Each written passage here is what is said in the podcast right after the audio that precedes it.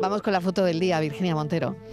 Buenas tardes, este jerezano. Eh, la foto de imagen de hoy, que no os lo decía, es Jorge Zapata, jerezano afincado en Málaga, fotógrafo de la agencia F desde el año 2005. Ha trabajado para medios como El País, Interview, Diario 16, Jerez Información, Diario de Cádiz, El Correo Andalucía y ha fotografiado zonas de conflicto como la guerra de Kosovo, la independencia de Timor Oriental y la zona cero tras la caída de las Torres Gemelas, como recordamos en 2001.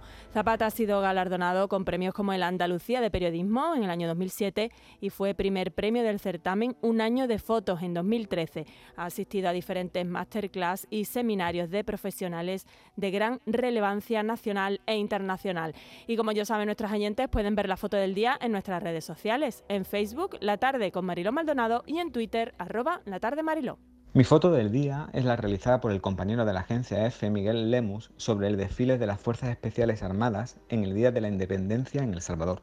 Una fotografía tomada de forma cenital, que suelen describir muy bien la acción del momento.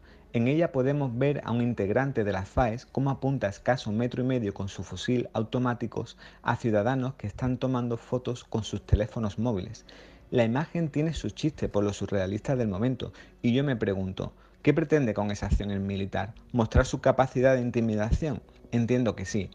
Que te apunten con un arma no debe ser nada agradable, por muy desfile que sea.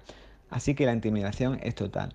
Y me acuerdo de la sociedad norteamericana y de otras muchas donde vivir en un lugar donde cualquiera te puede sacar un arma a escaso metro y medio es una sociedad menos libre, más asustada. En definitiva, una sociedad aterrada y para eso están las armas.